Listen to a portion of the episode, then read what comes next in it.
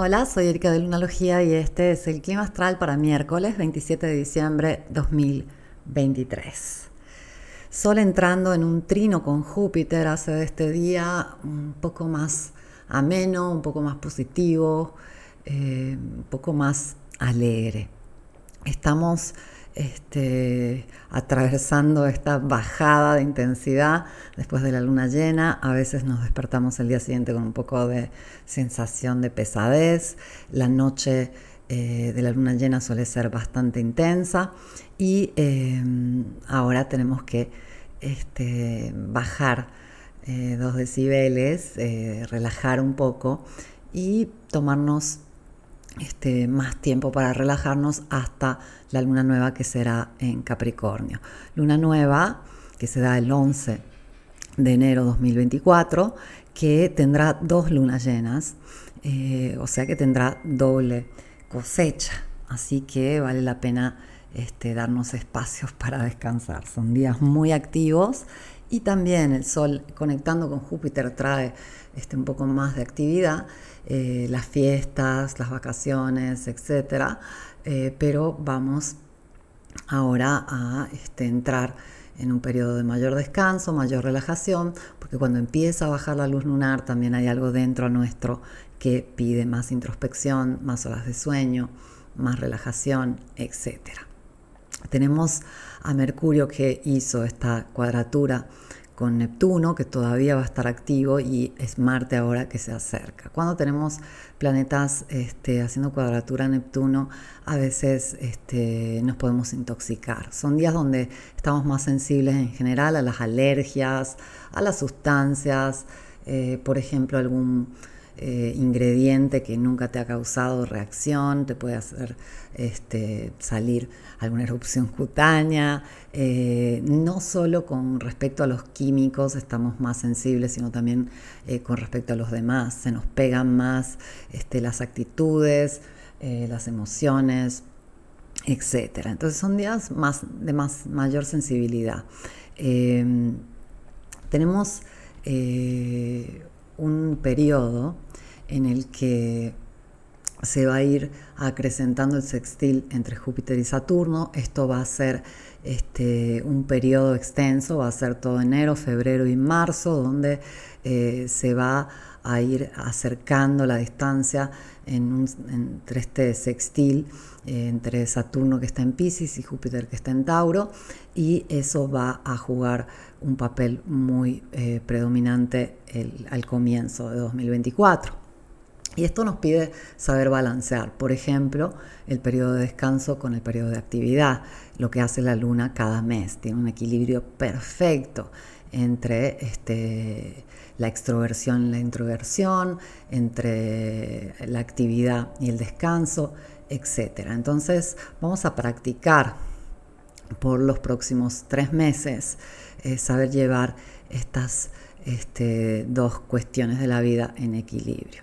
Y una de las noticias fuertes de los próximos días es Júpiter arrancando directo en Tauro y Júpiter ya se encuentra estacionario, eh, se pone directo entre el 30 y el 31, dependiendo del país, y es una gran noticia. Con Júpiter arrancando directo podemos este, quizás eh, recibir algún regalo, alguna sorpresa, eh, algún resultado positivo. Siempre que un planeta este, está retrógrado es como que estamos trabajando en ello, estamos como este, preparándonos para lograr algo, etcétera, y cuando el planeta se pone directo ya es el momento donde vemos resultados. Así que en los próximos días podemos ver bien los resultados que nos trae Júpiter, el gran benefactor del zodíaco.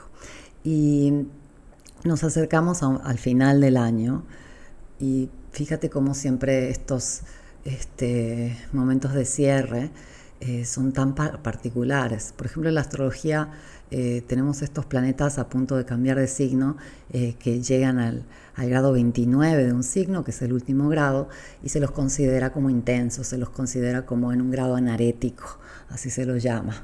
¿Por qué? Porque llega al final y cuando llegamos al final de algo, todo el entero ciclo toma relevancia. Y empezamos a recordar qué pasó en el año, qué propósitos cumplimos, qué otros no, cuáles lecciones aprendimos, esos dolores que tuvimos a lo largo del año, esas luchas que hicimos, este, las pequeñas grandes tragedias, eh, todo se recuerda, para bien y para mal, son momentos de emociones encontradas y ya estamos en estos últimos días del año, faltan poquitos días para que este 2023 se vaya para nunca volver.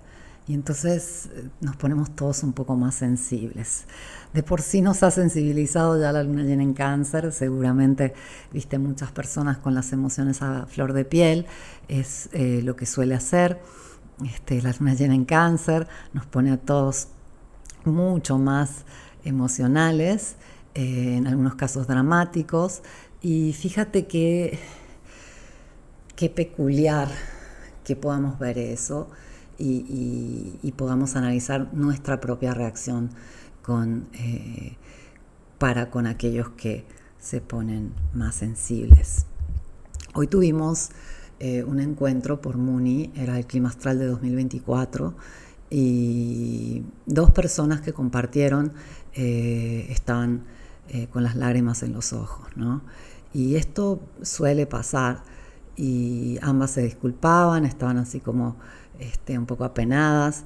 Y yo dije, qué valioso eso, porque eh, muchas veces sentimos que, bueno, que si estamos muy llorones o estamos muy emocionales, tal vez somos pesados, tal vez somos dramáticos, etc. Pero eh, demostrar las propias emociones es una forma muy clara de validarlas y validar las propias emociones es una forma muy clara de cumplirnos, de ser fieles a nosotros mismos, de decirnos, eh,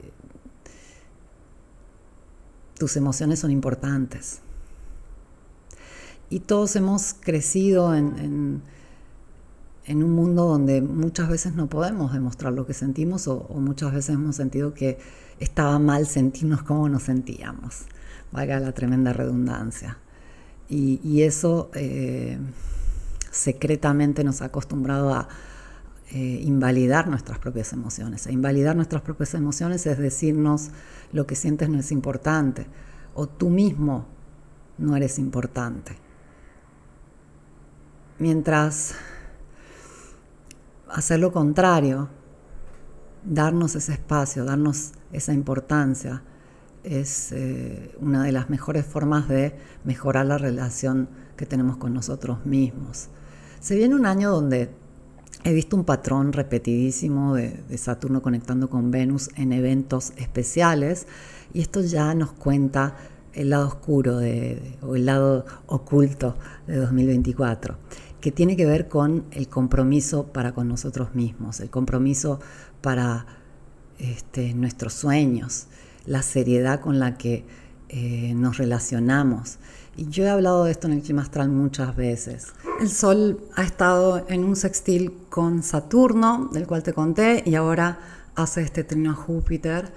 Y ahí es donde se cierra todo. Este equilibrio entre Saturno y Júpiter, este equilibrio entre ser bondadosos con nosotros mismos y al mismo tiempo ser correctos, ser serios, ser responsables. Ahí está todo todo lo que buscamos, el temple, la estabilidad interior, la paz. Yo creo que una de las cosas más maravillosas que podemos tener es paz. Y lo más interesante es que es algo que solo nosotros podemos darnos a nosotros mismos. La paz real, la paz estable, que se queda, tiene que ver con una actitud, tiene que ver con una forma de pensar, de ser y de estar. Y tiene mucho que ver con esa relación de uno para con uno mismo. Así que hay que aprovechar esa eh, fe, esa parte alegre, esa parte optimista, benéfica que trae Júpiter. Y al mismo tiempo hay que aprovechar la rectitud que pide Saturno, la disciplina, el el compromiso, la seriedad de no dejarnos pasar esas situaciones donde en nuestro diálogo interno no somos amables con nosotros mismos. No dejarnos pasar esas situaciones donde invalidamos nuestras necesidades o nuestros este, sentimientos por no molestar, por, no este, ser el dramático o, el, o el hipersensible. Tenemos que realmente generar esa relación para que todas las relaciones puedan nutrirse de eso que nos damos. Entonces aprendamos a darnos temple, paz, a validarnos, a respetarnos, a comprometernos con nosotros mismos y cumplir esos compromisos y todo va a llegar, todo va a estar, todo se va a dar. Y lo más maravilloso de todo esto es que vamos generando un mundo interior que es sano, agradable, placentero, pacífico, feliz, saludable. Y son esos ingredientes que vamos a poder compartir con los demás y que vamos a estar transmitiendo al mundo entero. Así que ahí está la clave, Júpiter-Saturno. Vamos con ello. Te mando un abrazo, te agradezco por haberme escuchado y vuelvo mañana con el clima astral.